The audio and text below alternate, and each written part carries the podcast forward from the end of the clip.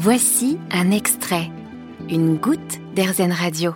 Gilles est chef des opérations des pompiers pour le département du territoire de Belfort. S'il salue le geste héroïque d'Amine qui a sauvé 9 personnes le 13 février dernier d'un incendie, il rappelle quand même de ne pas vous engager en cas de danger mais d'alerter et surtout de laisser les pompiers formés euh, porter secours. Il faut reconnaître que le geste qu'il a fait est noble et beau de par nature. Ce jeune homme nous a dit être secouriste dans un pays étranger et donc on comprend tout à fait que dans l'ADN du secouriste, en passant devant une intervention, il se soit arrêté pour porter secours. Il n'existe pas à ma connaissance un sapeur-pompier dans le monde entier qui passerait devant un incendie sans s'arrêter, quand bien même il serait en repos, sans équipement, pour aller porter secours parce que c'est notre ADN. Et clairement, nous, on, est admiratif de l'engagement qu'il a porté, en sachant qu'il a véritablement pris des risques et qu'il s'est engagé. Il est d'ailleurs partiellement blessé suite à son geste. Il faut savoir que le sauvetage d'une personne dans un incendie, c'est une des parties de la fonction de sapeur-pompier qui est la plus dangereuse et qui exige le plus de préparation et de formation. Dans notre cursus, nous apprenons à porter secours à des gens pour toutes les situations s'engager dans un incendie pour aller porter secours à des gens et les en extraire, c'est vraisemblablement la chose la plus dangereuse qu'on apprend à nos jeunes recrues. Et donc, euh, ce jeune homme, sans équipement particulier, a choisi de porter secours à neuf personnes. Il les a extraits de leur appartement, il les a fait se poster sur un toit, et après, nous sommes allés les chercher avec notre grande échelle, plus lui. Il faut, si vous voulez, comparer euh, le sauvetage qu'il a fait à une personne qui se trouverait au bord d'une rivière avec quelqu'un qui appelle à l'aide. Si je veux sauter à l'eau pour porter secours à cette personne, je dois moi-même être nageur aguerri et m'assurer que le courant ne nous nous emportera pas tous les deux. Et c'est exactement dans cette philosophie qu'on dit aux citoyens lambda de notre pays, portez secours lorsque vous pouvez le faire, appelez les secours parce que c'est ça la meilleure chose que vous pouvez faire, assurez-vous que les secours soient informés en composant le 18 ou le 112, mais ne vous engagez pas lorsque le danger est tel qu'il peut vous nuire à vous ou aux victimes que vous allez chercher. Quand vous dites appeler le, le 18 ou le 112, il vaut mieux que plusieurs personnes appellent le numéro en disant qu'il y a euh, un incendie ou un problème à un même endroit plutôt que de ne pas appeler du tout. Absolument, parce que on sait que c'est la redondance des appels à notre centre de traitement d'alerte qui va nous donner différents éléments, différents renseignements sur l'intervention pour la caractériser au mieux, pour que nous puissions qualifier le départ et placer sur notre grille de départ les meilleurs engins. Pour les personnes par contre qui seraient prises au piège dans ce genre d'incendie, là comme c'était le cas pour Amine euh, qui a porté secours, euh, quels sont les bons gestes à adopter? La posture que doit avoir une personne qui est prise dans un incendie dépend du bâtiment dans lequel elle se trouve. Si vous êtes dans un établissement recevant du public, il y a une sonnerie d'alarme qui va retentir et qui va vous intimer l'ordre d'évacuer par la sortie de secours la plus proche de l'endroit où vous vous trouvez. A contrario, quand vous êtes dans votre habitation, les habitations ont des normes constructives qui font que euh, dans un délai de 10, 15, 30 minutes maximum, les sapeurs-pompiers vont être sur place et la structure globale du bâtiment va vous protéger à la condition que vous restiez dans votre appartement. Il vaut mieux rester dans son appartement que de s'engager dans une cage d'escalier en fumée. Mmh. On recommande donc aux gens de positionner des linges euh, en partie basse, une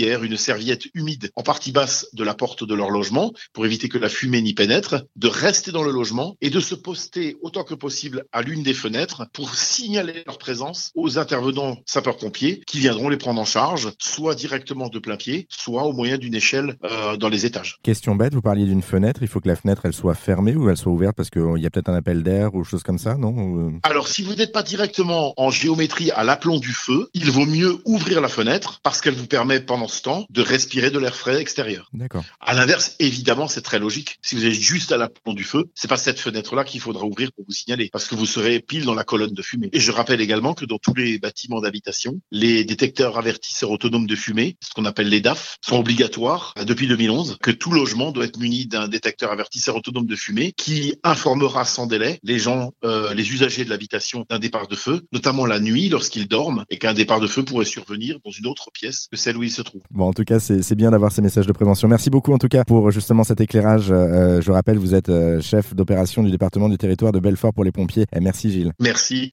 Vous avez aimé ce podcast Erzen Vous allez adorer Erzen Radio en direct.